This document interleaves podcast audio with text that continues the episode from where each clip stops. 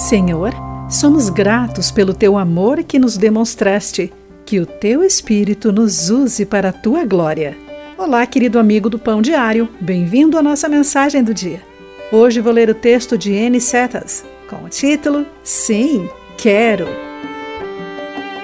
Shirley olhou pela janela e notou um casal mais idoso lutando para retirar um pedaço de cerca velha deixada num quintal e rotulado como grátis. Shirley e seu marido foram ajudá-los. Os quatro colocaram parte da cerca dentro de uma carreta manual e a empurraram pelas ruas até a casa do casal. Eles riam o tempo todo pelo espetáculo que davam. Quando voltaram para pegar a outra parte da cerca, a mulher perguntou a Shirley: Você quer ser minha amiga?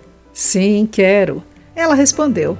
Mais tarde, Shirley descobriu que sua nova amiga vietnamita falava pouco inglês e sentia-se solitária, porque seus filhos, já crescidos, tinham se mudado para longe.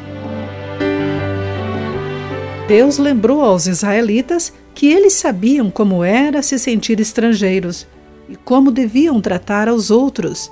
Deus os havia separado para ser sua própria nação e, em troca, deveriam abençoar seus vizinhos amando-os como a si mesmos. Jesus, a maior bênção de Deus para as nações, mais tarde reafirmou as palavras do Pai e as estendeu a todos nós. Ame o Senhor, seu Deus.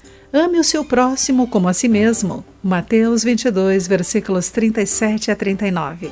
Por meio do Espírito de Cristo que vive em nós, podemos amar a Deus e os outros, porque Ele nos amou primeiro. Gálatas 5, 22 e 23. Podemos dizer sim, quero. Querido amigo, como você foi cuidado por alguém quando se sentiu sozinho? Quem você pode alcançar nesta semana para demonstrar o amor de Jesus? Pense sobre isso. Aqui foi Clarice Fogaça com a mensagem do dia.